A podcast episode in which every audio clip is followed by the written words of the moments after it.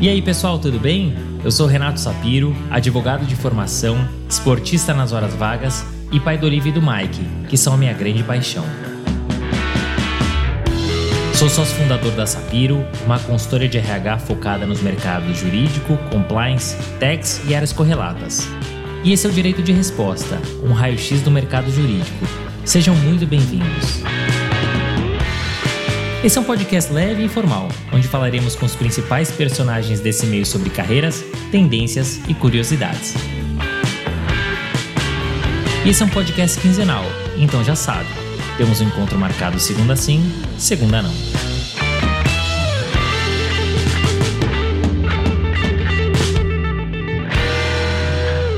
Leonardo é daqueles profissionais que sempre soube o que queria fazer advogar. Mas não só, Leonardo queria viver a advocacia. E ao longo desse episódio, vocês conhecerão o caminho que Leonardo trilhou para atingir os seus objetivos, que combinaram com a sociedade em seu escritório e a presidência da OAB Rio Grande do Sul. Mas sabe o que é mais legal desse episódio? As histórias. E olha, foram várias. A cereja do bolo? Batalha dos Aflitos. Ficou curioso para conhecer essa rica trajetória, as suas histórias, bastidores e aprendizados?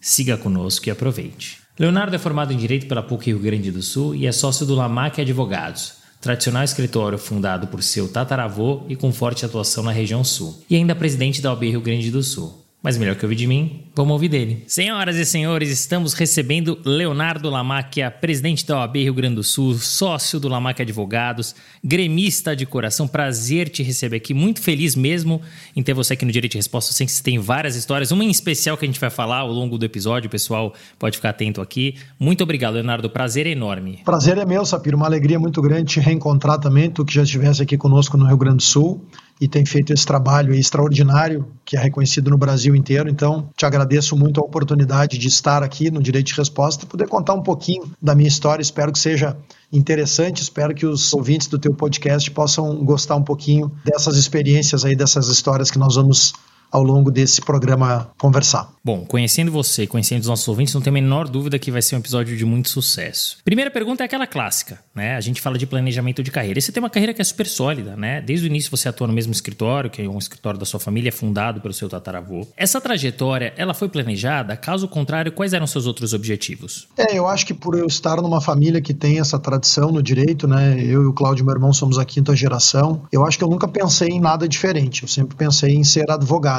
E também não, nunca pensei em nada diferente dentro do direito. Nunca tive nenhuma pretensão de fazer concurso público, nunca quis ser promotor, nunca quis ser juiz, sempre quis ser advogado. Meu sonho era efetivamente trabalhar no escritório. Eu me lembro eu pequeno, já em casa, brincando numa mesa com bastante papel, com carimbo naquela época, né?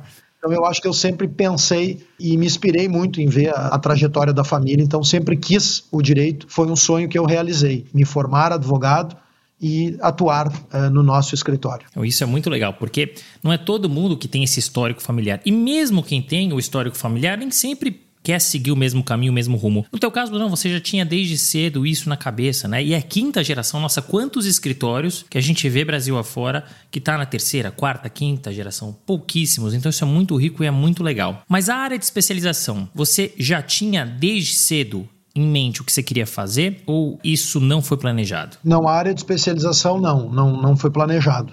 Eu, eu, tinha certeza que eu queria ser advogado e eu tive algumas paixões ao longo da minha trajetória. Né? Acho que na faculdade a gente sempre se apaixona pelo direito penal. É eu acho que é o mais próximo da nossa realidade e ele realmente desperta casos muito interessantes. Mas isso que tu falou da família é um outro aspecto bacana. Eu tenho uma prima que trabalhou comigo no escritório também, mais ou menos da minha mesma idade, e ela depois de um ano, um ano e meio, ela olhou e disse assim: "O direito não é para mim, eu não quero ser advogada". E ela nós nós temos também uma paixão em comum na nossa família que é pelos cavalos, e a Fernanda, minha prima, advogada formada, não quis seguir a carreira, não quis ficar no escritório e montou um centro de treinamento. Hoje ela trabalha, vive treinando cavalos, treinando crianças, treinando adultos para práticas esportivas com o cavalo. Né? Então, não necessariamente o fato de nós termos o histórico familiar significa que todos aqueles da família vão seguir.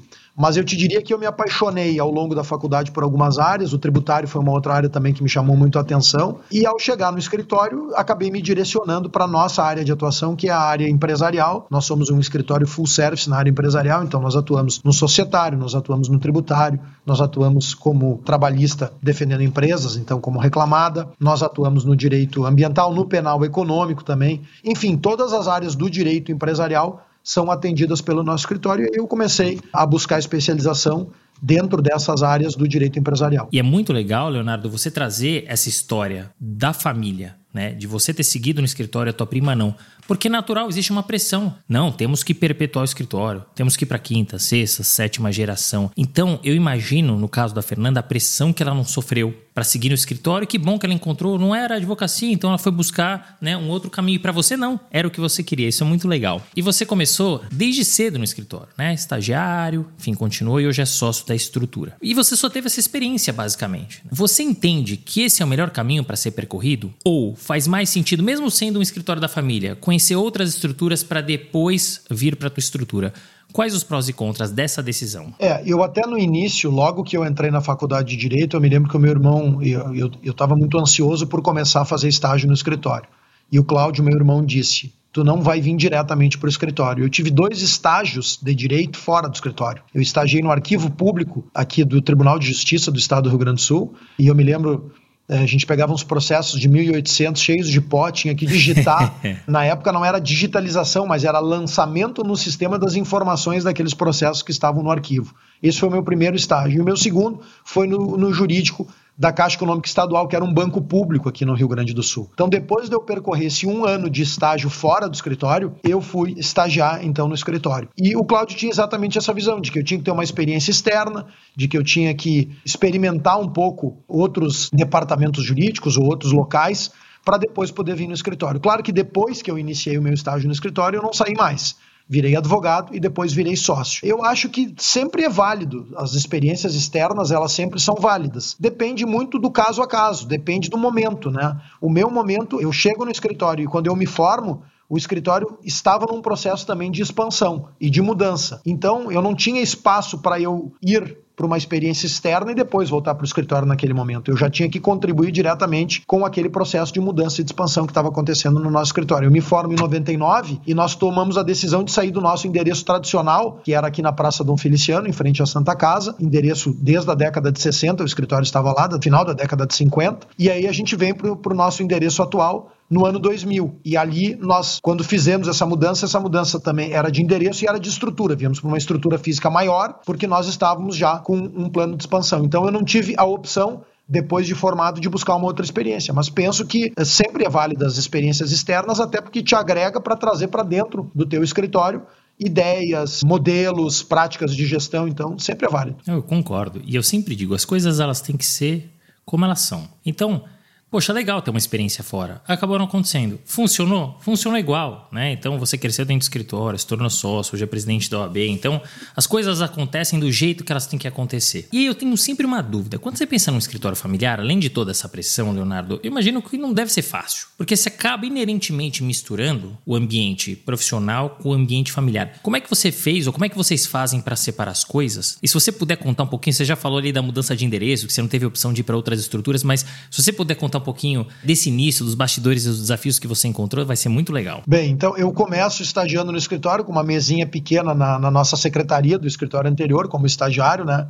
Eu me lembro que o, o Cláudio, meu irmão, e o Paulo, meu tio, tio Paulinho, eles sempre saíam tarde da noite do escritório, deixavam sempre um, um post-it grudado numa foto que eu tinha com uma namorada minha ali na mesa, em cima da mesa, com as tarefas que eu tinha que fazer no outro dia. E eu também me lembro que entre os estagiários eu era o mais demandado para as missões mais complexas, porque se tinha uma ideia de que eu não deveria e não poderia ser privilegiado e não poderia parecer que estavam me privilegiando. Então eu me lembro assim, comarcas distantes, dias muito quentes, tinha que fazer carga de processo. A maioria dos que está nos acompanhando não tem ideia do que é fazer a carga de um processo. Carga de processo. Porque hoje nós vivemos na era do processo eletrônico. Então, eu pegava muitas vezes o meu carro na época, sem direção hidráulica, sem ar-condicionado, em dias muito quentes, no verão de Porto Alegre, aqui 40 graus, 38 graus, e às vezes no inverno muito frio, e ia para comarcas distantes fazer carga de processo, fazer diligências em processo. Então eu me lembro que, e eu sempre digo isso porque nós temos um sócio hoje, o Rodrigo. O Rodrigo entrou comigo como estagiário e hoje é sócio do escritório. Passou por toda essa trajetória também. E eu brinco com ele que ele sempre foi o estagiário mais protegido. E eu era o que sofria mais nas missões mais difíceis, né? Mas uh, eu acho que está certo. Eu acho que não podia ter diferença de tratamento, mas isso é uma coisa que me marcou sempre assim, eu, eu ter essas, essas missões difíceis. E me lembro de uma muito boa, que eu era estagiário e o vô Paulo ainda me pediu, eu ali no oitavo, nono semestre, me pediu que acompanhasse a realização de um testamento que estava sendo feito aqui no sétimo tabelionato de Porto Alegre, que era um tabelião muito antigo, o Dr. Marx, era uma grande figura, e era o testamento cerrado. O testamento cerrado, ele não é o particular, eu até nem sei, como eu não faço direito de família, nós não fazemos no escritório, eu até nem sei se existe na legislação ainda o testamento cerrado, mas ele não é o público, que é feito na forma pública, ele não é o privado, ele é feito no tabelionato, redigido, fechado e colocado um lacre nesse documento, que é o testamento cerrado. E aí a pessoa guarda e quando falecer, esse testamento, na, pelo menos na época, pela legislação, era aberto pelo, pelo magistrado. O, o rompimento do lacre teria que ser feito pelo juiz. E eu fui acompanhar então uma cliente nossa e ninguém mais podia ir com oito testemunhas, e o Dr. Marques era um tabelião muito antigo, muito experimentado, né? E eu me lembro que ele fez ali algumas brincadeiras comigo, e, e eu estava muito tenso, muito nervoso, porque era, eh, enfim, eu estava com uma responsabilidade ali com os nossos clientes, com as testemunhas, mas foi uma grande experiência que me marcou muito essa realização do testamento cerrado que eu acompanhei ainda como estagiário do escritório. Isso é muito legal. É isso que a gente mais gosta aqui no podcast, essas histórias de bastidores. E a advocacia ela mudou tanto. Né? Eu lembro quando eu era estagiário, o que, que eu não fiz de carga, né? Levava aquele carrinho para colocar os vários processos, né? Hoje não existe mais, então é muito legal, é muito rico você contar, porque de fato muitos dos nossos ouvintes não vivenciaram isso. Então né? eu tenho mais duas boas para contar. Por favor, por favor. Uma delas, que quando eu ainda era estagiário, eu chego para protocolar uma apelação ou uma contestação, não lembro exatamente, o horário de fechamento do foro era 18h30. E eu saí realmente muito em cima do laço, como a gente diz aqui no Rio Grande do Sul, né? Em cima do horário para protocolar. No meu relógio eram 18 e 28 e eu vou abrir a porta do cartório e a porta estava fechada. E eu me desesperei, era um prazo fatal, precisava protocolar, e eu vejo no mesmo lado, na mesma parede, um pouco mais adiante, a porta da sala de audiências entreaberta. E eu entrei na sala de audiências, a sala estava vazia, fui até o fundo e se conectava a sala de audiências com o cartório. E entrei no cartório. A escrivã levantou, e ela já me conhecia, uma escrivã também que teve muitos anos aqui no Foro Central de Porto Alegre, e ela disse: Pois não, doutor, posso lhe ajudar? Ela já me tratava por doutor, eu de terno e tal, ainda estagiário, né? E eu disse: Doutora, eu estava aqui conversando com o juiz e me passei no horário para protocolar essa contestação. e ela me respondeu: a sua desculpa foi boa, mas o, porque o juiz não veio hoje, mas eu vou protocolar, porque foi muito boa a sua ideia. Então o juiz não estava lá, né? E, eu, e aí eu disse para ela: ó, no meu relógio ainda são 18 e 29. E ela disse: no meu já são 18h30, mas eu ainda eu vou protocolar porque ainda está dentro do prazo. E a outra muito boa que eu me lembro, eu já era advogado, eu consegui uma liminar, nós conseguimos uma liminar, nós advogávamos para uma multinacional que vendia máquinas e equipamentos de solda, uma multinacional que tinha operação no, no, no Brasil, na, em toda a América Latina. E nós advogávamos no Rio Grande do Sul. E era uma busca e apreensão é, com base no artigo, no antigo 1071 do Código de Processo Civil, compra e venda com reserva de domínio, era o contrato. Também não, não recordo se ainda tem no CPC essa figura. E aí nós conseguimos eliminar para buscar e apreender as máquinas. E eu fui até a cidade de São Jerônimo, que fica aqui na Grande Porto Alegre, Cheguei lá, consegui eliminar, fui na empresa essa que era devedora e que detinha a posse das máquinas com o um oficial de justiça e o oficial me sugeriu que levasse um policial militar junto para que não houvesse nenhum problema. Passei na, na praça da cidade, contratei um caminhão de frete e chegamos lá na empresa. Chegando na empresa, o oficial se apresentou, explicou. O dono da empresa, muito brabo e incomodado, indignado com a, com a liminar contra si concedida, né, para que eu apreendesse as máquinas, e eu rapidamente já chamei dois, três funcionários dele, eu também de terno, gravata, né? E comecei a orientar os funcionários para que botassem as máquinas dentro do caminhão, esse que eu tinha, desse serviço de frete que eu tinha contratado na praça da cidade. Na terceira máquina, eram oito mais ou menos, na terceira máquina o dono da empresa se dá conta de que os funcionários dele estavam colocando as máquinas e diz o oficial de justiça: só um momentinho, se o senhor veio aqui com o, com o advogado apreender as minhas máquinas e a ordem judicial, eu vou cumprir. Mas os meus empregados não vão carregar as máquinas. e aí o oficial de justiça me olhou e disse: é, doutor, realmente os empregados da empresa não são obrigados a carregar as máquinas. Eu virei para o motorista do caminhão, disse, o senhor poderia? E ele disse, não, eu tenho um problema de coluna. Eu olhei para o oficial, o oficial disse, não, não está dentro das minhas atribuições. Resumindo, faltavam aí quatro ou cinco máquinas, eu tirei o paletó, tirei a gravata e tive que eu colocar, e não eram máquinas leves nem pequenas, né? Então, me custou aí uma dor nas costas, mas era jovem naquela época, a gente ainda podia se arriscar a fazer esse tipo de coisa. Mas são coisas que acontecem no cumprimento de uma medida, o advogado está lá, e aí eu tinha duas alternativas. Ou eu colocava as máquinas eu mesmo dentro do caminhão, ou se eu saísse dali para buscar uh, alguém que pudesse fazer esse serviço, as máquinas poderiam naquele meio tempo sumir e eu não conseguiria uh, dar cumprimento efetivo à minha liminar e, enfim, entregar para o cliente o que ele estava esperando. Né? Então, às vezes a gente vai além do glamour, da sustentação oral bonita no tribunal, do ar-condicionado dentro do nosso gabinete e tem que arregaçar as mangas mesmo e, e, e botar a mão na massa porque a advocacia é isso. A advocacia, ela. E acho que essa é uma das magias né, da advocacia, que ela, ela mistura muitas atividades distintas, muitos conceitos distintos e te dá esse desafio diário que às vezes é até ter que colocar uma máquina num caminhão para dar cumprimento a uma liminar. Muito legais essas histórias, né? E é a advocacia raiz, né? Na acepção da palavra. Muito legal que você contextualizou um pouquinho de tudo isso, porque a gente não vê mais isso como a gente via antigamente, né? Então é muito legal conhecer essas histórias. Mas chegou a grande história. Chegou a grande história, a cerejinha do bolo, ainda que estejamos no começo do episódio. Felipe, que rufem os tambores. Eu acabei omitindo, Leonardo, uma informação, né, que você é também assessor jurídico do Sebrae, né? Continua sendo até hoje. E por muitos anos você foi diretor jurídico adjunto do Grêmio, onde você ficou até assumir a OAB. Eu queria que você contasse pra gente um pouquinho dos bastidores desses anos de Grêmio e também de quando você ficou conhecido como advogado do Grêmio, mesmo não sendo a época na famosa Batalha dos Aflitos. E eu quero, por favor, riqueza de detalhes. Tá bem. Então eu vou contar essa história que ela realmente é muito interessante. Depois eu tenho uma já no exercício da diretoria jurídica do Grêmio, com quem eu dividi um grande amigo, um amigo do, do meu coração mesmo, um grande advogado gaúcho, Nestor Rain. Eu tive uma experiência riquíssima juntamente com o Nestor no departamento jurídico do Grêmio, o meu clube do coração. Essa é a história da Batalha dos Aflitos, no dia 26 do 11 de 2005, né? Eu não era nada, era apenas sócio do Grêmio, não era conselheiro, não tinha nenhuma atividade política dentro do clube. Saímos aqui de Porto Alegre, um grupo de amigos nossos, num voo de manhã cedo, fizemos uma conexão em São Paulo e aí aquela empolgação, já uma turma grande de gremistas, para o jogo no Estádio dos Aflitos em Recife. Chegamos em Recife duas e meia da tarde, pegamos uma van, já tivemos problema na chegada do estádio, a nossa van já pegou um caminho errado, a van foi cercada pelos torcedores do Náutico, estava dentro da van aquele, aquela figura conhecida, né, de muitos, né, o gaúcho da Copa, ele aparecia sempre nas Copas com uma taça na mão, né,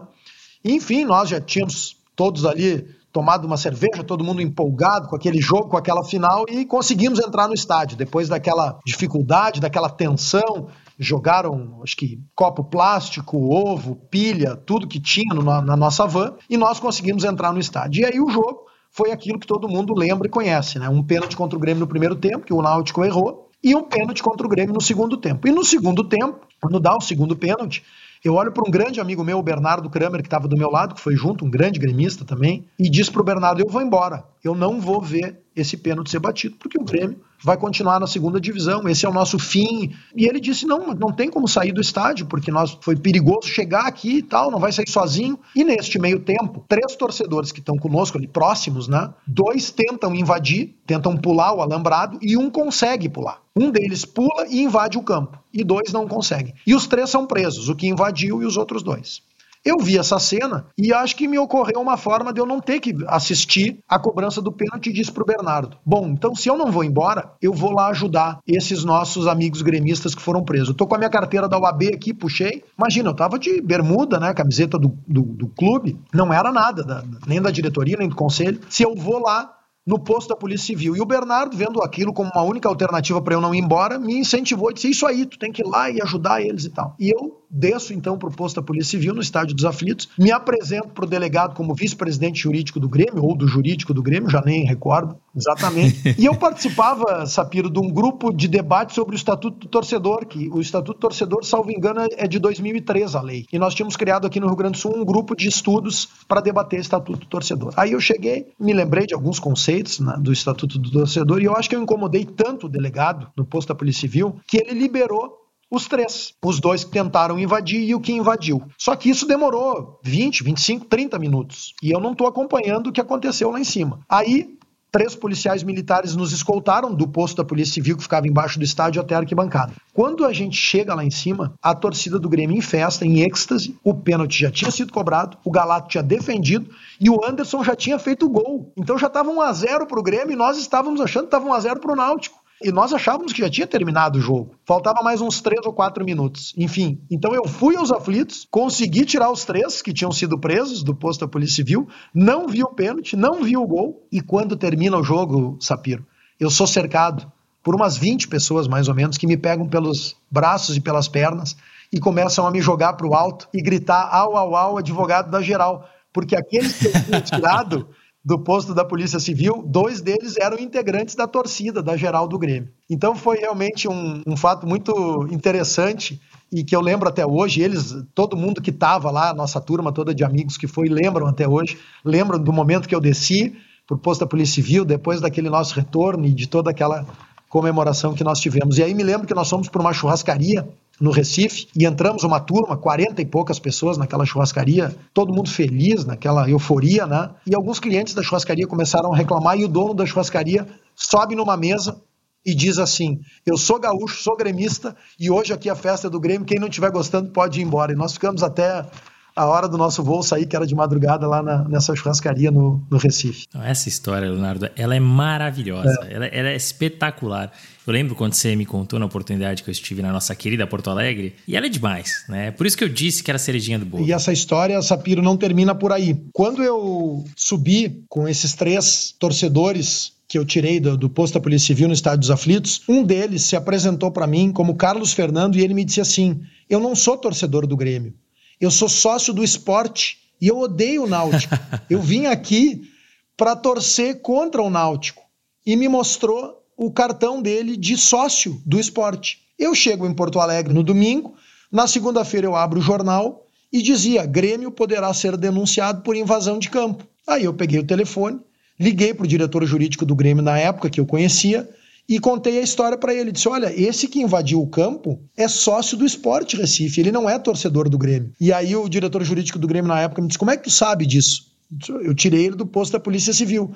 Tu tem como fazer contato com ele? E se vocês conseguirem o telefone dele, eu não, eu não, tinha nenhum dado dele, né? E aí o Grêmio foi atrás, conseguiu as informações, eu liguei para o Carlos Fernando. O Carlos Fernando mandou um fax na época, que a maioria dos que estão nos acompanhando não tem ideia do que seja um fax, né? é verdade. Era um papel que tu botava num equipamento, saía do outro lado em outro equipamento em outro lugar.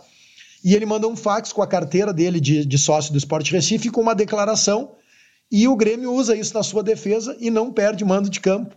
Então, acho que foi a minha primeira atuação como advogado do clube, sem ser nada no clube, né? Como advogado ad hoc do clube. Muito legal. Essa história é sensacional. E tem mais uma, né? Agora como diretor mesmo. É, a história bacana, que eu acho que uma das mais interessantes que a gente teve, eu e o Nestor, foi aquela semifinal Grêmio e River Plate, onde o treinador do River Plate, em 2018, o Marcelo Gajardo, ele estava suspenso. Ele passa o jogo se comunicando com os jogadores. Aí ele desce da cabine para o vestiário, passa todos os 15 minutos dentro do vestiário, faz alterações no time, tira um jogador e bota um jogador que acaba fazendo o gol. Tudo isso sem que ele pudesse ter contato com o time, com os jogadores, porque ele estava suspenso. Bom, aí termina o jogo, o Grêmio é eliminado na semifinal da Libertadores. Aquela Libertadores que a final foi amaldiçoada, que depois deu problema no primeiro jogo em Buenos Aires e que acabou sendo jogada aquela final em Boca e River em em Madrid, na Espanha, né? E nós, no dia seguinte de manhã, na madrugada, já todos indignados, o presidente do Grêmio me liga e diz: Ó, oh, uma reunião de urgência, amanhã de manhã nós vamos a, a, ao Paraguai, nós vamos à sede da Comebol solicitar providências, porque nós não aceitamos isso, isso que ocorreu. E aí, no dia seguinte de manhã, um empresário que é muito atuante, ajuda muito o Grêmio, disponibiliza o avião dele nós saímos aqui meio-dia, uma hora da tarde de Porto Alegre, fomos à sede da Comebol, fomos recebidos pelo presidente da Comebol, e o presidente da Comebol nos disse: Olha, eu não tenho nada o que fazer, vocês têm que ingressar com um pedido no Tribunal de Disciplina da Comebol. Então nós entramos com o expediente pedindo a reversão dos pontos. Eh, a nossa tese era de que um determinado artigo dizia que qualquer ação não prevista no regulamento que influenciasse no resultado da partida eh, significaria a perda dos três pontos. E aí é designada uma audiência, então, três dias depois, quatro dias depois, no Paraguai, e nós fomos lá, fizemos a defesa em espanhol, em portunhol, né? Em determinados momentos sem um espanhol tão escorreito, mas a gente está acostumado aqui com a língua do país vizinho, né? E foi um caso assim ó, de imensa repercussão aqui na, na mídia. Eu me lembro que meus amigos me ligavam e aí vai, vamos conseguir reverter. Já saiu a decisão. O presidente da Argentina, que era presidente do Boca, o Maurício Macri, a imprensa dizia que, que estaria pressionando a Comebol para que o Grêmio não fosse para a final. Então foi uma experiência muito rica também de vivenciar esse bastidor todo lá do Tribunal de Disciplina, da própria Comebol, e acabamos não conseguindo reverter juridicamente, e afinal, pela primeira vez na história, teve um, um super clássico, né? um Boca e River. Então tinha esse peso também, esse elemento de peso político e dessa tradição envolvida nesse julgamento que nós, nós tentamos e que teve uma, uma mega repercussão pública e midiática aqui, aqui no Rio Grande do Sul. É uma história legal. E eu me lembro de, bem desse caso. Como eu não estou envolvido com futebol, eu posso falar, da Comebol não dá para levar a sério, né? Então, a gente sabia, né, o que, que ia acontecer, né? Tem inúmeros e inúmeros casos. Né? Se a gente fosse falar só dos erros, né, da Comebol propositados, a gente passava aqui um episódio inteiro falando. Mas vamos falar de coisa boa, né? Vamos falar do teu mandato na presidência da Ordem. 2022 você deixa o Grêmio, né, justamente porque você assume a presidência da OAB, percorrendo o mesmo caminho do teu irmão, o Cláudio Lamáquia, que presidiu essa mesma casa entre 2007 e 2012. Posteriormente, inclusive, ele foi o primeiro gaúcho a presidir a OAB Nacional. O quanto, Leonardo, ter tido seu irmão nesse cargo te inspirou a entrar para a política e se candidatar a esse que é um dos postos mais importantes na advocacia? Que dificuldades que você encontrou para ser eleito, se você puder contar um pouquinho dos bastidores da eleição, e qual o maior legado que você quer deixar? Pensando em futuro, você pretende em algum momento presidir a OAB Nacional como seu irmão? E te incomoda eventualmente essas comparações, né? Por você até estar tá percorrendo o mesmo caminho, o caminho de muito sucesso que o teu irmão já percorreu, te incomoda eventuais comparações? Aí tem umas 5, 6 perguntas na mesma, tu vai ter que ir me ajudando, vamos por partes. vamos lá. A primeira delas, né, a inspiração, né? O Cláudio sempre foi fonte de inspiração para mim, Sapiro. O Cláudio, nós temos 14 anos de diferença entre nós dois, amigos, melhores amigos, além de irmãos porque tem irmãos que não são melhores amigos, né? Eu estou até emocionado falando dele. Então, somos melhores amigos, somos sócios no escritório, o nosso pai já é falecido, então ele sempre foi muito importante na minha vida. E sempre foi fonte de inspiração para mim como advogado, para mim como cidadão, como homem, e não seria diferente, evidentemente, na trajetória da UAB, porque eu acompanhei toda a trajetória de ordem do Cláudio de 2003 quando nós perdemos a primeira eleição aqui no Rio Grande do Sul. E aí tem um dado interessante, né? Como a vida também coloca os desafios nos momentos, né? Quem sabe ele não estivesse preparado em 2003 para ser o presidente que foi. Para mim, ele foi o maior presidente de toda a história da OAB do Rio Grande do Sul e de toda a história da OAB Nacional. Eu digo e brinco que eu sou suspeito, porque sou irmão, porque sou admirador dele como advogado e como, e como pessoa, né? Mas eu sou suspeito, mas sou testemunha de tudo que ele fez, porque eu acompanhei também todos os bastidores dessa caminhada dele e conversei muito e vivi muito com ele. Eu vivi intensamente a ordem sem nunca ter tido um cargo de diretoria na ordem, porque vivi intensamente todo esse período dele. Então nós perdemos uma eleição em 2003 por 70 votos e digo com toda a responsabilidade que tenho, nós tivemos problemas naquela votação, problemas de urnas que foram tiveram seus lacres rompidos, então é uma eleição que ficou sob suspeição, aquela nossa derrota, mas o fato é que perdemos aquela eleição em 2013. E aí, em 2007, então, o Cláudio é eleito. Então, ele sempre foi, para mim, fonte de inspiração como advogado, como cidadão, como pessoa. E eu também sempre eh, admirei muito o, o, essa trajetória. E o Cláudio assume em 2007 a OAB do Rio Grande do Sul e faz, Sapiro, uma verdadeira revolução na advocacia gaúcha. A ordem vivia naqueles últimos anos um momento muito difícil. A OAB não tinha credibilidade frente à sociedade civil, ela tinha problemas financeiros, ela não tinha mais a respeitabilidade que deveria ter aqui na sociedade gaúcha. E o Cláudio recupera tudo isso de forma muito rápida, em um ano. Ele recupera a credibilidade. A ordem não era naquele momento convidada para compor mesa nos tribunais aqui. Então, havia realmente eh, uma, uma crise de credibilidade muito expressiva da UAB do Rio Grande do Sul. O Cláudio recupera essa credibilidade, coloca a ordem nos principais debates, consegue avanços significativos para a advocacia, compra o prédio sede, que é o novo prédio em 2009, que é um divisor de águas também em termos de orgulho, de força institucional da UAB, um grande prédio que há muito a ordem já precisava para retomar a sua grandeza aqui no estado do Rio Grande do Sul. E com esse trabalho, durante esses seis anos, né, o Cláudio foi um presidente muito presente no interior, circulava muito, estava sempre nas subseções. Isso está no sangue, porque eu tenho feito isso, né? Eu, eu fiz uma marca inédita de dar posse aos 106 presidentes no ano passado, das nossas subseções.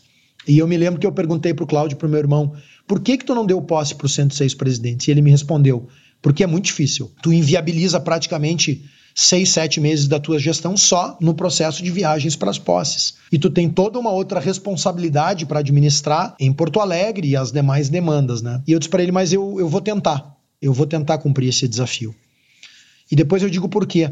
Porque eu não queria cumprir uma meta, né? Eu achava que era importante. Eu, em seis meses, depois da pandemia, por tudo que nós vivíamos aqui da Advocacia Gaúcha, vivia, eu entendia que eu precisava estar muito próximo e que eu precisava me comunicar rapidamente com a advocacia. Dizer o que eu enxergava, o momento que eu enxergava, e dizer como é que nós íamos superar o momento de dificuldade. Além de me apresentar, porque eu imagino que muitos advogados e advogadas gaúchos tinham uma dúvida sobre quem eu era. Né? Eu era simplesmente o irmão do Cláudio Lamáquia, como é que se deu a minha chegada à presidência da Ordem? Em que pese eu tenha sido eleito na maior eleição da história da UAB, do Rio Grande do Sul, em números absolutos, número de votantes, foi a maior eleição e eu tive 70% dos votos. Então, foi uma eleição muito expressiva, que validou o trabalho deste nosso grupo que inicia em 2007, os trabalhos do grupo que iniciam com o Cláudio Lamac em 2007. Então, eu recebi muita legitimidade, muita responsabilidade, evidentemente, mas eu precisava me apresentar. Muitos poderiam estar se perguntando: quem é esse guri? Quem é essa pessoa? Irmão do Cláudio Lamac, agora que é presidente da OAB do Rio Grande do Sul. Então, para que eu pudesse me apresentar, dizer o cenário que eu enxergava e dizer como é que nós íamos superar um momento de dificuldade, eu tive a ideia das posses. E o Cláudio me fez apenas um alerta. Ele disse: se tu quer te lançar esse desafio, vai, mas não dá para parar na metade. Se tu te propuser a dar posse para os 106 presidentes, tu tem que cumprir as 106 posses e tem que ser num período relativamente curto, porque tu não vai passar dois anos dando posse, não tem sentido nenhum. E aí eu me lancei, então, nesse primeiro desafio da minha gestão, que foi estar presente nas 106 subseções em praticamente sete meses, dando posse a todos os presidentes e me comunicando com a advocacia. E foi um momento muito rico, muito importante para mim, tanto de receber ideias, sugestões, como de iniciar um processo de retomada do orgulho. Por que, que eu falo em retomada do orgulho? Aqui no Rio Grande do Sul, Sapiro, nós estávamos, a advocacia gaúcha, muito ferida no seu orgulho, porque nós tivemos um processo de fechamento dos fóruns que houve em todo o Brasil, mas com uma diferença significativa. Aqui, diferentemente de praticamente todos os estados da federação, nós tínhamos 2 milhões e meio de processos físicos, que correspondiam a 50% de todos os processos em tramitação. Então, a advocacia gaúcha ficou praticamente dois anos com 50% dos processos na Justiça Estadual praticamente paralisados. E isso impôs uma crise muito severa. E nós tivemos algumas conduções equivocadas durante a pandemia, colegas que iam pegar processo em carga, processos físicos para digitalizar nos fóruns, e esses processos eram entregues na grade por um guarda, por um vigilante do fórum. Isso tocou profundamente o orgulho da advocacia gaúcha. Não é esse tratamento que um advogado um advogado merecem, por mais que nós estivéssemos num processo de pandemia. Então eu enxergava a necessidade de nós recuperarmos esse orgulho. E esse processo das posses foi muito interessante. E claro que muito do que eu tenho feito nesse um ano e meio de gestão, eu me inspiro no que o Cláudio fez durante seis anos aqui e durante seis anos no Conselho Federal. Primeiro como vice-presidente e depois como único gaúcho na história a presidir o Conselho Federal da UAB e tendo enfrentado a gestão mais difícil de todos os tempos, né? De três impeachments da história de 90 anos da UAB, dois deles são pedidos na gestão Cláudio Lamáquia no Conselho Federal, além de Lava Jato e de tudo aquilo que acontecia naquele momento. É um momento realmente muito delicado, onde a ordem foi muito protagonista e eu acho que a gestão Cláudio Lamaica no Conselho Federal se notabiliza pelo momento dificílimo, por, grandes conquistas legislativas, mas, sobretudo, por uma ordem protagonista e atuante de forma isenta, imparcial, sem se movimentar por paixões ideológicas, ou seja, a ordem sendo reconhecida realmente nacionalmente como uma instituição que nos momentos difíceis tinha a fala necessária, equilibrada, mas com a firmeza que a sociedade exigia naquele momento. É muito legal você contar como você chegou, né, e como você se tornou um protagonista. Porque você contou a história do teu escritório, é da família, né? Então, como é que você sai dessa pressão e como é que você se destaca? E agora, mais uma vez, você precisa, entre aspas, sair da sombra do seu irmão e mostrar: eu sou o Leonardo, eu sou o presidente e eu cheguei aqui pelas minhas forças e eu tenho as minhas visões, as minhas ideologias, os meus projetos. Claro, me inspiram no meu irmão, mas eu sou eu. Né? E foi muito legal você trazer isso, e mais uma vez você tem que mostrar essa força. Eu lembro que a gente recebeu até que o Bernardinho, e uma das perguntas que eu fiz para ele foi em relação ao filho dele. Porque, claro, o filho dele precisava de alguma maneira mostrar que ele era de fato diferente, que ele estava lá por merecimento e não por conta do pai. Né? Então trago esse comparativo, e é muito legal ouvir como você se destacou e como você vem se destacando. Estive em Porto Alegre, eu vi claramente o trabalho que você tem feito, um trabalho muito importante. E você trouxe um outro tema, eu vou querer voltar aqui para a gente falar de legado, mas você falou sobre política. E aí, eu gostaria de te perguntar justamente sobre a OAB frente a esses momentos. Você falou de três impeachments, dois, o Cláudio era presidente da OAB Nacional. Você acredita que a OAB ela tem exercido, Leonardo, papel em defesa dos direitos fundamentais da sociedade? Você percebe um desgaste dessa instituição frente à sociedade e à classe de advogados? E como fazer para definitivamente separar a atuação da OAB da política partidária, para não haver mistura? Vou começar por aí. Eu acho que é, essa é uma pedra de toque que a OAB precisa sempre perseguir, que a advocacia deve sempre cobrar de qualquer dirigente. Quem senta na cadeira de presidente da OAB não tem mais a sua ideologia própria, não pode ter cor partidária, não pode ter bandeira partidária e não pode colocar os seus interesses acima dos interesses da ordem. Por que, que eu digo isso, Sapiro? Porque a força da OAB, a força moral, a força institucional, a respeitabilidade da ordem vem exatamente da pluralidade da UAB. O nosso conselho aqui no Rio Grande do Sul tem todos os matizes e visões ideológicas diferentes, sejam da área do direito, sejam sob o ponto de vista da política. E quando eu falo em política, nós não estamos falando em política partidária, porque essa tem que ficar distante da UAB, mas das crenças ideológicas de cada um. Alguns são mais liberais, alguns são mais progressistas, alguns são mais conservadores, enfim, nós temos todas as espécies de ideologias representadas no nosso conselho. E assim que tem que ser, porque a advocacia é isso. Então a OAB precisa representar todas as visões que a advocacia tem. E como é que se faz isso? Se manifestando de forma isenta, imparcial e longe das paixões políticas ou ideológicas.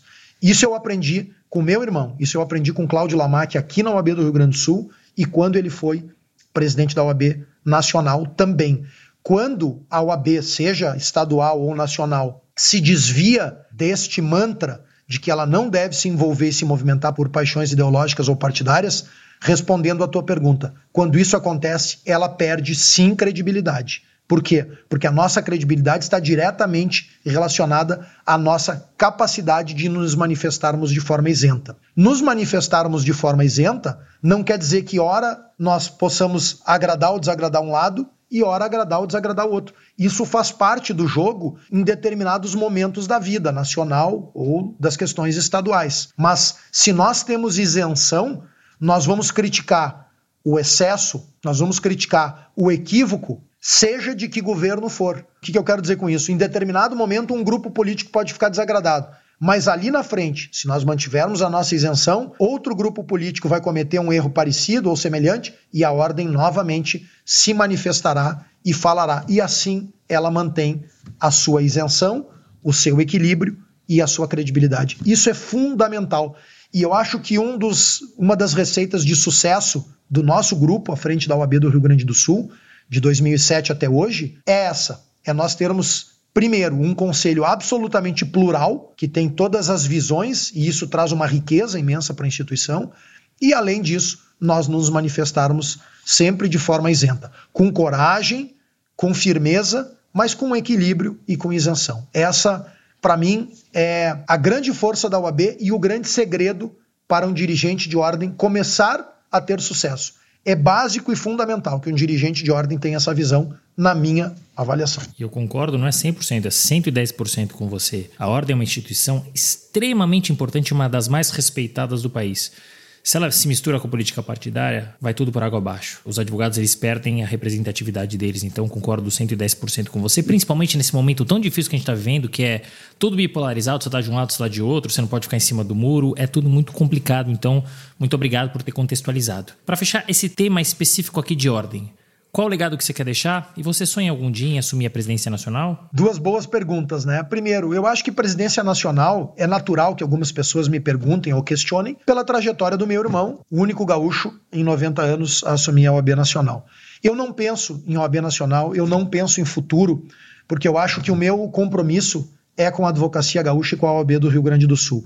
O futuro, ele vai se desenhar naturalmente. Se as oportunidades surgirem e eu me sentir preparado e eu me sentir feliz, pode ser que eu me lance um dia para algum outro desafio. Mas nesse momento, o meu objetivo direto, o meu foco, 110% do meu foco, para usar uma expressão que tu recém usou, é fazer uma gestão que honre o nosso grupo. Porque essa nossa obra aqui é coletiva, Sapiro.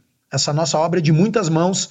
Por isso que eu sempre também reafirmo, né? Ela não é de um homem, de uma pessoa, de um sobrenome, de um nome. Não. Nós temos dezenas, centenas de colegas valorosíssimos que presidiram a OAB do Rio Grande do Sul num passado mais distante e que hoje fazem parte desse grupo.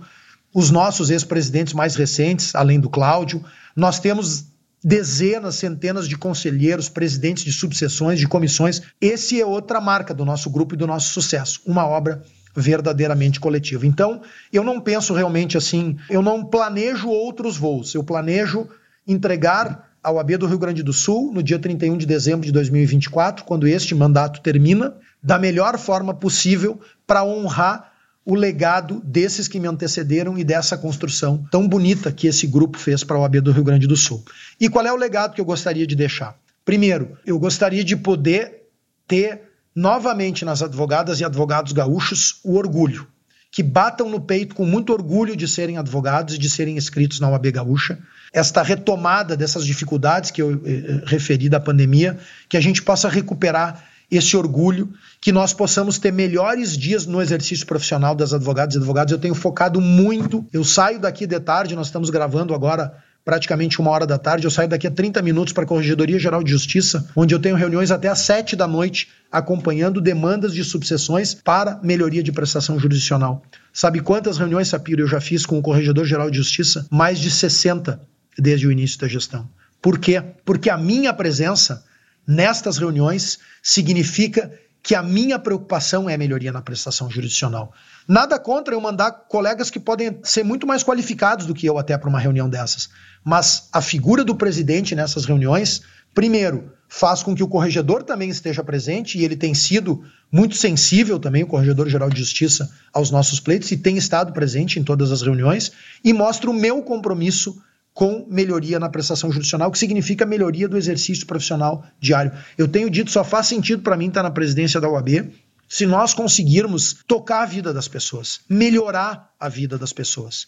Avanços concretos. Ninguém mais aguenta só retórica. Não adianta eu ficar falando aqui em defesa de prerrogativa, em defesa de honorários, em melhoria de prestação judicial, se eu, primeiro, não mostrar o meu compromisso com essas pautas, e segundo, se eu efetivamente não conseguir entregas concretas que mudem a vida dos advogados. E em terceiro, eu acho que o legado que eu gostaria de deixar e que eu acho que nós já estamos conseguindo construir é um legado de também uma virada de chave em termos de inovação da nossa entidade. E a ordem caminha na nossa gestão nesse um ano e seis meses em passos muito largos para iniciativas muito inovadoras. O nosso evento, a Cidade da Advocacia, é um exemplo. Eu posso estar sendo bairrista ou exagerado, mas eu acho que não houve no Brasil ainda um evento com aquela carga de inovação que a Cidade da Advocacia trouxe no ano passado. Eu acho que é o evento mais inovador da advocacia brasileira. Também acabamos agora, Sapiro, de instalar 16 usinas de geração de energia fotovoltaica e zeramos o custo de energia elétrica de todas as nossas subseções e da UAB aqui em Porto Alegre. Energia limpa, outra inovação imensa que o sistema OAB traz. Vamos ter zerado o custo de energia nos próximos 20 anos e entregando ainda energia limpa. Estamos automatizando todas as nossas 270 salas no interior do estado do Rio Grande do Sul e em Porto Alegre, com identificação facial, para que não seja necessário agora ter um funcionário em cada sala. Então, esse é outro processo de, de, de, inovação que nós estamos fazendo. Estamos fazendo inovação interna também na nossa gestão, melhorias na nossa gestão. Nós conseguimos entregar no final do ano passado uma redução na nossa anuidade, uma vantagem de 22% em relação ao ano anterior na anuidade. Por quê? Porque nós estamos melhorando, profissionalizando ainda mais a gestão interna. Então, eu acho que esse seria, vamos dizer, o terceiro grande legado da nossa gestão retomada do orgulho, melhoria no exercício diário da atividade profissional das advogadas e advogados gaúchos e uma entidade absolutamente inovadora e se projetando para o futuro. Muito legal, muito legal. O trabalho que você já está realizando, o legado que você já está deixando e que em 31 de dezembro de 2024 você tenha concluído aí junto com a sua gestão esse legado em 100%, que se entregue tudo o que vocês almejaram. Mas você fala muito de coletividade, né? A OAB ela é enorme. A OAB Rio Grande do Sul tem números muito expressivos, números de empresa. Né? Então a gente está falando aqui de mais 100 mil advogados inscritos, 107 subseções, 600 colaboradores e uma receita anual de quase 100 milhões de reais. Leonardo, como é que é possível gerir uma máquina desse porte sem ter uma experiência prévia em administração? Pois é, eu tenho uma vantagem nesse aspecto, mas é um desafio imenso. Né? Primeiro, nós obviamente temos um corpo funcional qualificado dentro da ordem, né? e estamos qualificando ainda mais. Nós implantamos recentemente um plano de carreira moderno que vai tornar ainda mais profissional a nossa gestão. Estamos buscando outras melhorias. Então, o primeiro ponto desse desafio, ele não é só meu. Nós temos um corpo um corpo funcional muito qualificado. Segundo, uma diretoria muito qualificada que me ajuda muito. O nosso secretário-geral, que é responsável, vamos dizer, por essa atividade de gestão da ordem e que eu chamo carinhosamente de ministro da Casa Civil da UAB, Uh, o Gustavo Jurren, é uma pessoa muito qualificada também, tem um grande escritório, já tinha experiência de gestão, então o Gustavo auxilia muito né, no desenvolvimento dessas tarefas de gestão. O nosso tesoureiro, que também tem algumas tarefas de gestão diretamente afeitas a ele, o Jorge Fara, foi presidente de uma subseção importante, já foi vice-presidente aqui da Ordem, então também é um, é um dirigente de ordem muito experiente, conhece muito o funcionamento da ordem.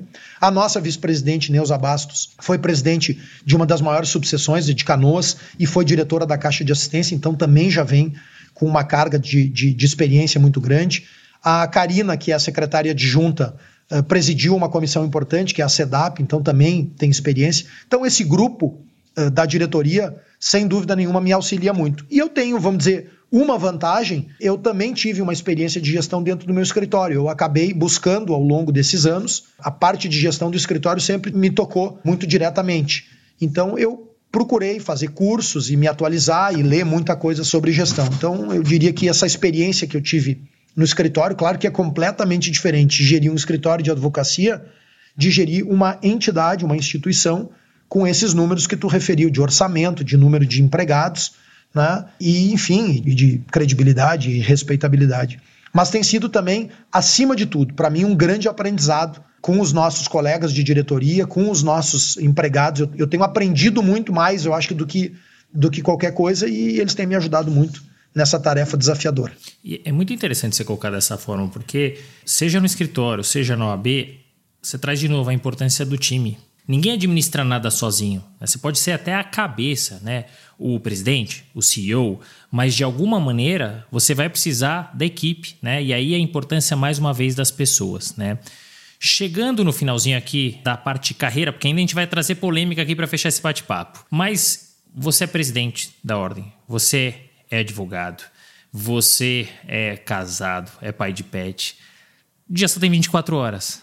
Sobra algum tempo? Como é que você faz para gerenciar seu tempo? Agora, pouquinho antes da gente começar o nosso podcast, o Rodrigo Machado, que é nosso colega, advogado e assessor daqui da presidência, ele entrou e disse assim: tá precisando de alguma coisa? E eu disse para ele: tô tempo. Umas horas a mais no meu dia. Tem como transformar em 30 horas o meu dia? Ele riu, fechou a porta e saiu, disse que não podia me ajudar nisso. Mas realmente é bem, é bem difícil, né? É bem difícil, é bem complicado. Eu tenho me dedicado, Sapiro, graças a Deus, à estrutura que nós já temos no escritório. E hoje o Cláudio, ele me devolve muito do que eu fiz por ele durante 12 anos, né? O Cláudio ficou afastado do escritório nos períodos dele de OAB. O escritório ficou muito sob a minha responsabilidade. E hoje ele volta para dentro do escritório mais do que ele gostaria. Ele até brinca que eu estraguei o processo de aposentadoria dele. Eu digo que ele é muito jovem para pensar em aposentadoria, mas ele hoje me substitui e eu consigo me dedicar integralmente 100% para a ordem. E de forma impressionante, falta tempo. São 140 conselheiros, 107 subseções, criamos uma subseção na semana passada, 65 comissões. Eu presido o Fórum dos Conselhos de Profissão Regulamentada aqui no estado do Rio Grande do Sul, que reúne todos os conselhos, conselho de medicina, de veterinária, de arquitetura, dos arquitetos, psicólogos, corretores de imóveis, enfim, tudo. Todas as demandas também que vêm da sociedade civil, né? Então é muita demanda. Eu brinco que eu vivo num mundo paralelo, nas viagens o pessoal diz assim: e às vezes tu vai numa distância longe, sete horas, sete horas e meia de carro, eu não vejo passar as minhas viagens, porque eu vivo num mundo paralelo que é o celular. Então eu passo respondendo mensagens de WhatsApp, eu sou muito demandado pelo WhatsApp, porque eu, eu também, o meu celular é o meu de sempre, eu não tenho um celular funcional da UAB, o meu número é o número que eu já, eu já tinha antes, que eu continuo usando, o meu número é aberto, eu não proíbo que seja divulgado para ninguém. Então eu sou muito demandado pelo WhatsApp, sou demandado pelo Instagram, Hoje são outras ferramentas que nós temos, né? E eu acho que essa conexão é importante. Eu até me lembro sempre, a gente falava em gestão, eu me lembro da frase do Bill Gates, acho que é do Bill Gates, que os clientes mais insatisfeitos ou, ou os que mais te criticam são a tua maior fonte de aprendizado.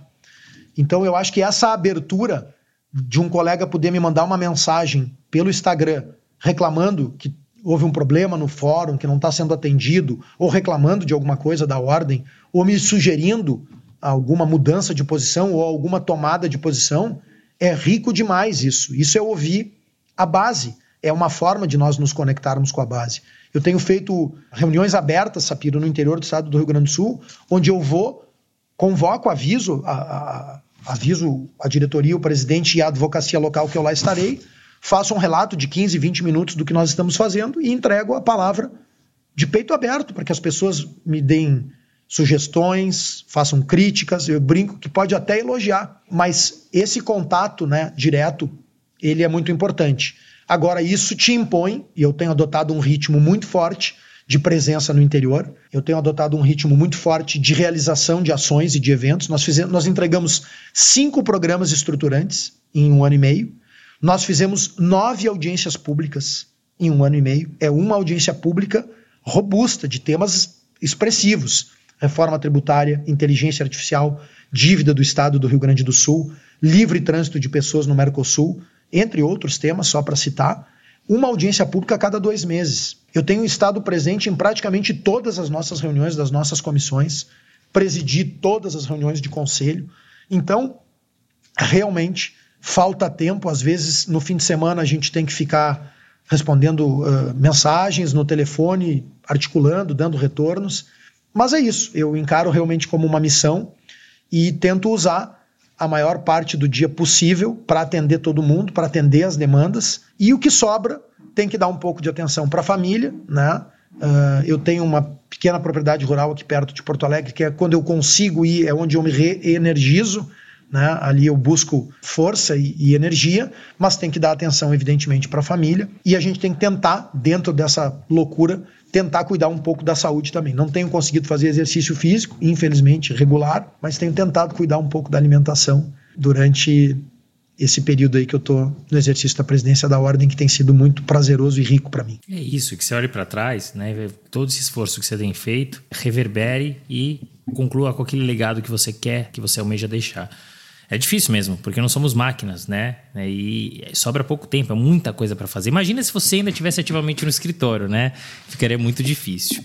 É, agora, para fechar a parte da carreira, enfim, muito sucesso, carreira sólida, advocacia, presidência. Você se arrepende de algo e até onde você quer chegar?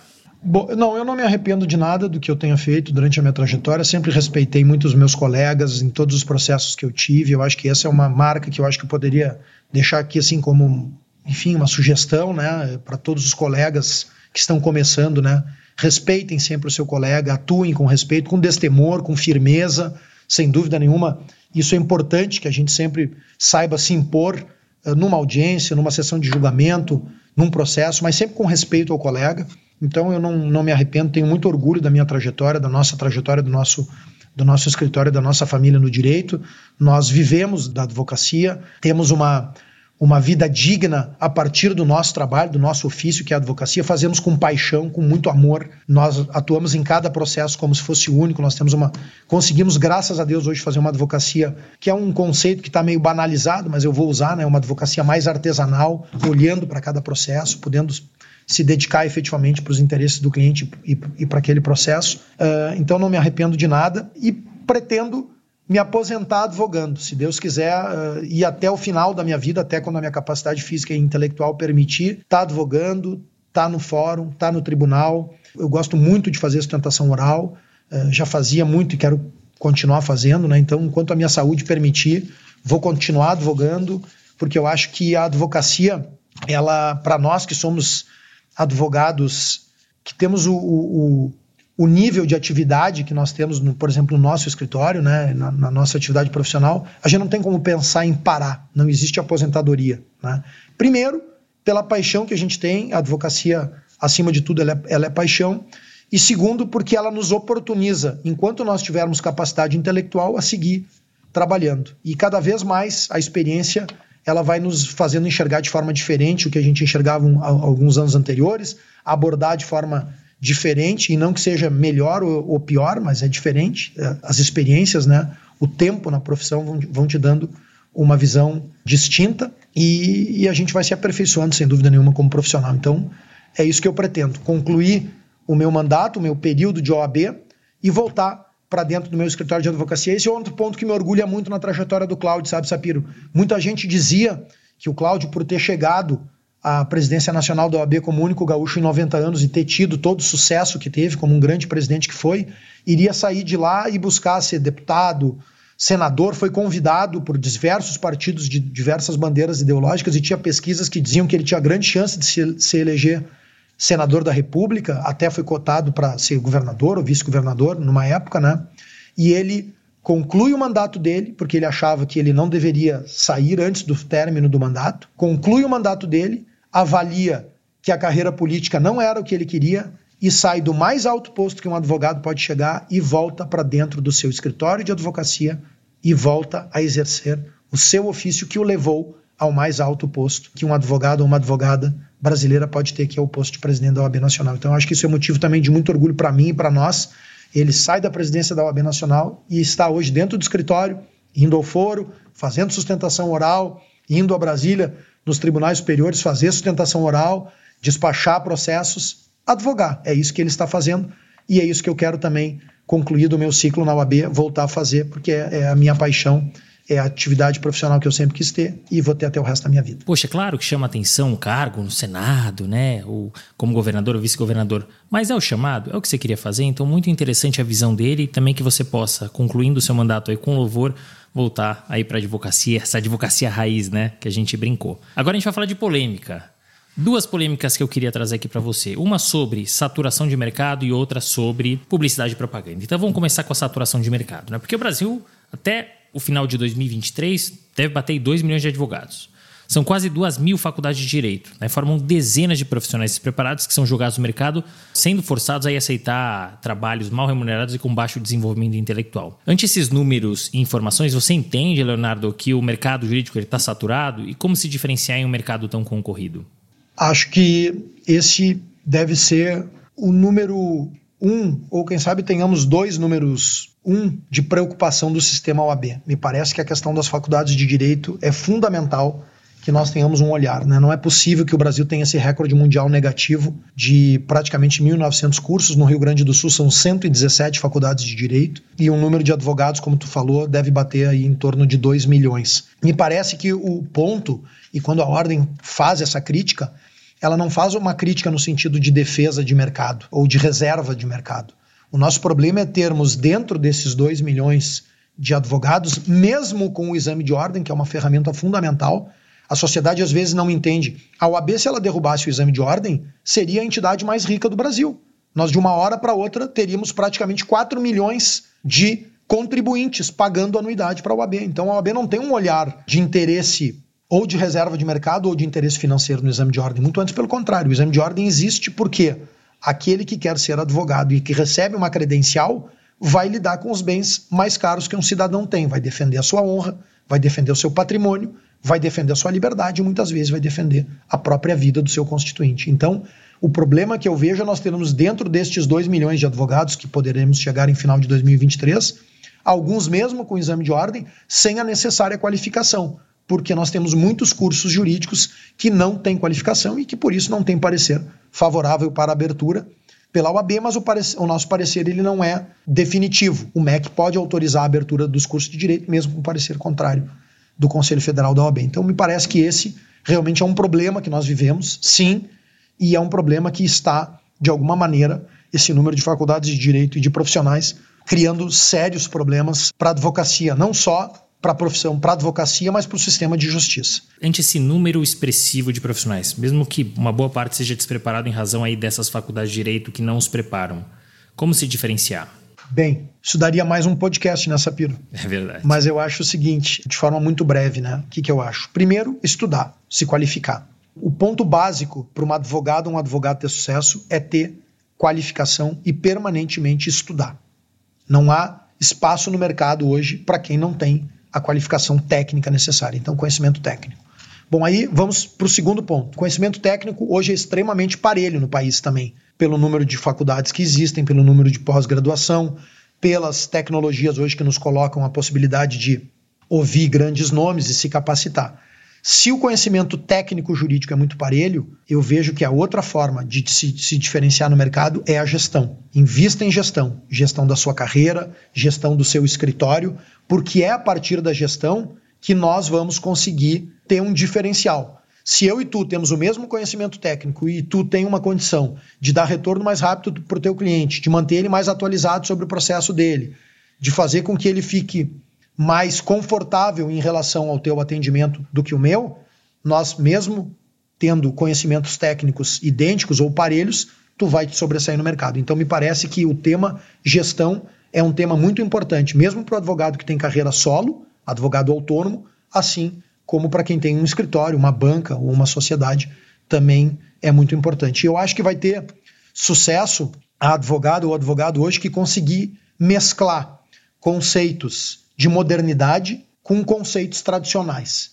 Eu acho que o segredo é nós conseguirmos. Até eu tenho um amigo meu que usa muito uma frase que diz que na natureza e na vida não vence apenas o mais forte, vence aquele que tem maior capacidade de se adaptar. Então, nós conseguirmos nos adaptar aos novos cenários, nos adaptarmos às novas tecnologias, mas sem perder a essência da profissão e alguns métodos, inclusive tradicionais, de atuação. Quem conseguir mesclar essas duas coisas, eu acho que vai ter seguramente sucesso no futuro. São bons pontos. Inclusive, essa sua conclusão me leva à próxima pergunta, que é mesclar inovação com tradição. Porque o mercado jurídico ele é tradicional e conservador. E ele se mantém muitas vezes blindado ante as várias mudanças que a gente vê mundo afora. Então, na sua opinião, qual é o limite, Leonardo, para o marketing e a publicidade no nosso mercado? Eu acho que, eh, em termos de, de sistema OAB, nós avançamos. Nós tivemos uma, uma atualização do provimento, mudou o nosso cenário, né? o nosso cenário de redes sociais, o nosso cenário de forma de se expor mudou muito. Eh, eu vejo, vejo assim, na minha avaliação, muitos equívocos de posicionamento. Eu acho que as, muita, muita gente está se testando, mas ousando muito ainda nas redes sociais. Eu acho que tem que ter um certo cuidado, sobretudo numa profissão como a advocacia, que é uma profissão que ainda exige determinados formalismos. Mas eu acho que nós precisamos buscar avanços, sim. Nós temos avanços, como eu afirmei, na nossa legislação, na, na, no, no conceito do nosso provimento, que regula publicidade mas estamos vivendo um mundo novo. Todos nós estamos experimentando esse mundo novo e acho que temos que ter cautela. Temos que experimentar, temos que buscar informações, temos que nos capacitar para nos expor de formas distintas a partir do que a tecnologia nos oferece. Mas eu acho que sempre com esse cuidado de que é uma atividade e uma profissão que sempre exigirá, né, mas que exige algum nível de formalismo também na maneira de, de, nós nos posicionarmos e divulgarmos o nosso trabalho e sempre respeitando, evidentemente, as regras. Nós até podemos discordar do código de ética da OAB ou das regras, mas aí o caminho é fazer uma discussão para mudar. Mas não é correto não cumprir, porque nós não estaríamos sendo honestos com o nosso colega que cumpre. Nós estaríamos fazendo praticamente uma concorrência desleal. E é importante ter a tua visão, seja como presidente da ordem, seja como advogado, né? E concordo com você. Eu acho que tem aí uma mescla, acho que a gente tem que testar, né? E conforme for, se sentir a necessidade, mudar o provimento ou atualizá-lo. Para fechar, sobre algum conselho? Olha, eu teria vários, vários conselhos. Eu acho que esse de mesclar modernidade e tradição seria uma sugestão minha que eu deixaria. Acho que também eh, as ideias, na, seja na nossa carreira, seja no nosso escritório, a ideia que prospera não é a melhor ideia, é a que a gente consegue executar efetivamente, né? Então, tem frases que, que representam isso: feito é melhor que perfeito, o ótimo é inimigo do bom. Então, eu acho que, fundamentalmente, na, nas nossas carreiras, nós temos que tentar realizar vale para nós aqui como dirigentes de ordem, temos que tentar realizar, fazer entregas concretas e nas nossas carreiras também. Se capacitar, fazer um pós-graduação, buscar conhecimento, olhar para o mercado como um todo, como é que está, olhar as novas tendências de mercado. Nós temos muitas áreas, né? É, o direito hoje no Brasil está em plena efervescência, quase tudo é judicializado, a política está judicializada, é, diversos temas estão judicializados, temos legislações novas, a Lei Geral de Proteção de Dados, o próprio direito desportivo, que nós acabamos falando um pouco aqui de alguns exemplos. Agora, o tema da inteligência artificial, que nós nem tocamos, nós fomos pioneiros aqui numa audiência pública e agora criamos um grupo de trabalho pioneiro para debater o uso ético da inteligência artificial então, recentemente tivemos um comercial de uma montadora de veículo que usou uma imagem de uma cantora aqui gaúcha do Rio Grande do Sul por meio de inteligência artificial. Então, ou seja, nós vamos revisitar conceitos de direitos autorais e de propriedade intelectual, vamos revisitar conceitos agora à luz do que nos traz a inteligência artificial. Então, há muita coisa efervescente no direito e sendo debatida e aí há muitas oportunidades. As pessoas, as advogadas e advogados precisam estar preparados e capacitados para poder agir e atuar nessa enormidade de, de, de, de, temas aí que estão sendo objeto de debate no, no Brasil. É isso. A advocacia é enorme, as oportunidades estão aí. Estejam preparados. Fechamos com chave de ouro. Leonardo, muito obrigado. Muito legal gravar com você. Sabia que seria um episódio cheio de histórias, curiosidades, insights, informações e foi isso que você entregou, assim como eu tenho certeza que você vai entregar um, um excelente mandato com um ótimo legado. Muito obrigado, prazer enorme ter te recebido aqui. Obrigado, Sapiro. Eu que te agradeço muito a oportunidade. Foi um prazer também ter conseguido falar contigo e sempre à tua disposição. Parabéns pelo trabalho. Muito obrigado pela oportunidade de ter conseguido falar um pouco aí com todos os ouvintes que tu tem no Brasil e no mundo inteiro, porque as plataformas nos permitem isso. Tá? Estou sempre à disposição aqui e o meu muito obrigado por ter tido a honra e a alegria de participar desse importante espaço aí que tu conduz. Fim de papo. Se você gostou, recomenda para seus amigos. Se não, fala comigo que eu quero te ouvir. Até a próxima.